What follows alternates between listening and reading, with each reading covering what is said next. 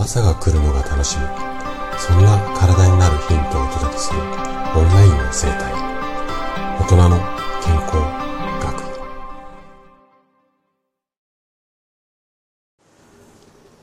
おはようございます。高田です。今日は症状の講義ということで頭痛シリーズをねまた続けてやっていこうかなというふうに思うんですが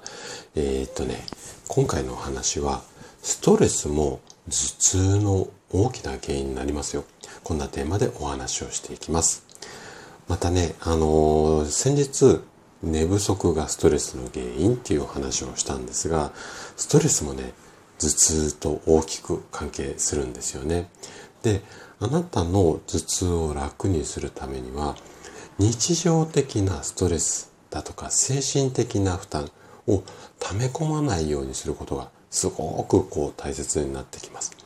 じゃあなんでストレスが溜まると頭痛になってしまうのか。今日はね、その理由をできるだけね、わかりやすく3つのこう、うん、まあ、この3つだけではないんですが、3つのテーマっていうか小さい理由を詳しくこうお話をしていきます。ぜひ最後まで楽しんで聞いていただけると嬉しいです。じゃあ早速本題に入っていきましょう。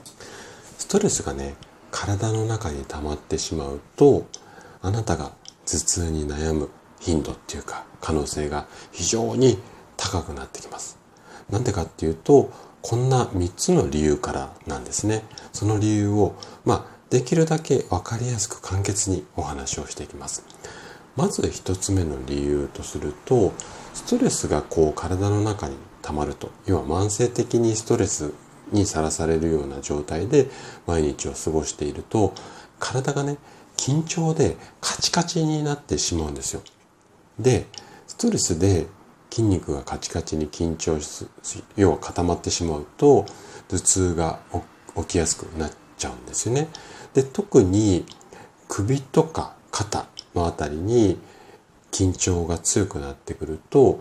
緊張型頭痛っていう、まあ頭痛の種類何種類かあるんですが、その中でも緊張型頭痛っていうのの原因の一つになって、特にね、整体とかマッサージにいらっしゃる患者さんの多くは、この緊張型頭痛、もしくは片頭痛でお悩みの方が多いので、こういったストレスで筋肉が硬くなって、それで頭痛になっちゃう。まずこれが一つ目の原因ですね。で、二つ目。二つ目は、日常的にストレスがかかる生活っていうのは体の中の全身の血管がキュッて縮こまって要はね血流が悪くなってしまいます。で血流が悪くなると酸素とか栄養がうまく運ばれなくなってしまってその結果頭痛が起きやすくなります。ちょっとね、話が脱線するんですが、人間の体の中って細い血管から太い血管まで、すごくね、いっぱいいろんな種類の血管がドワーって繋がってるんですよ。で、その血管の中を、うんと、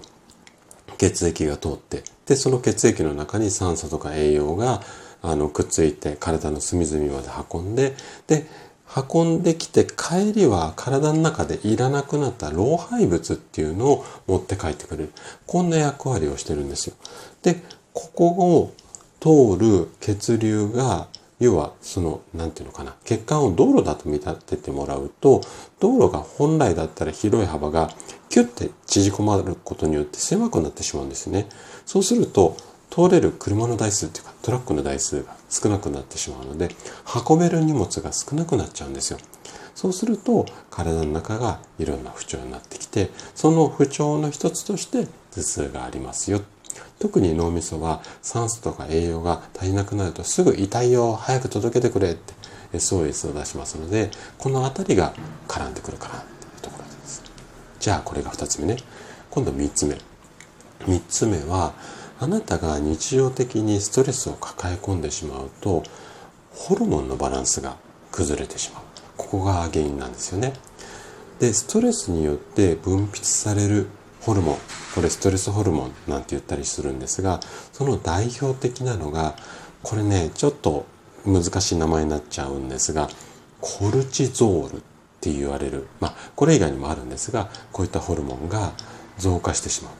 でこれが増加すると神経系とか血管に影響悪い影響を与えてねそれが原因で頭痛になってしまう。こんなようなあの理由からこういった感じでストレスもねかなりっていうか深く頭痛と関わってきます。で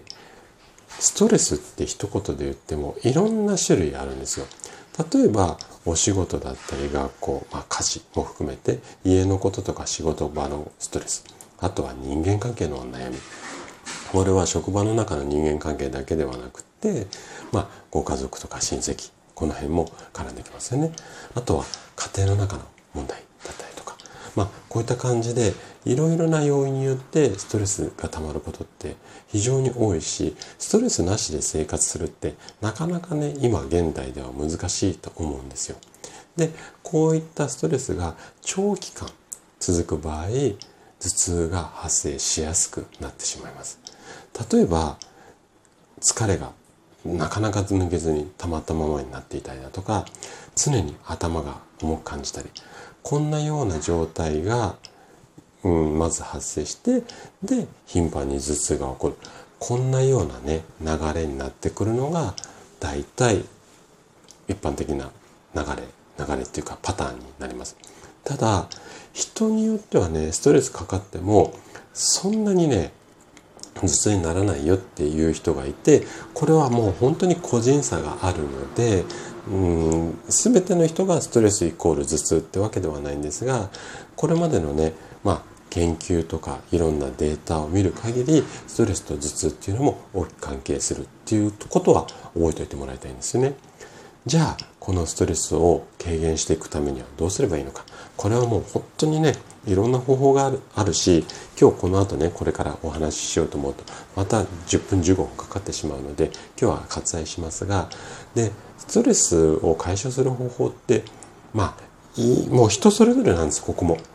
正直言うと。なのであなたなりのねベストなストレス解消法を見つけてそれを実践してでそれによって頭痛を楽にする。こんな風に考えていただけるといいんじゃないのかなというふうに思います。はい。ということで今日も最後まで聞いていただきありがとうございました。今日の話がねあなたの健康のヒントになれば嬉しいです。それでは明日の朝7時にまたお会いしましょう。今日も素敵な一日をお過ごしください。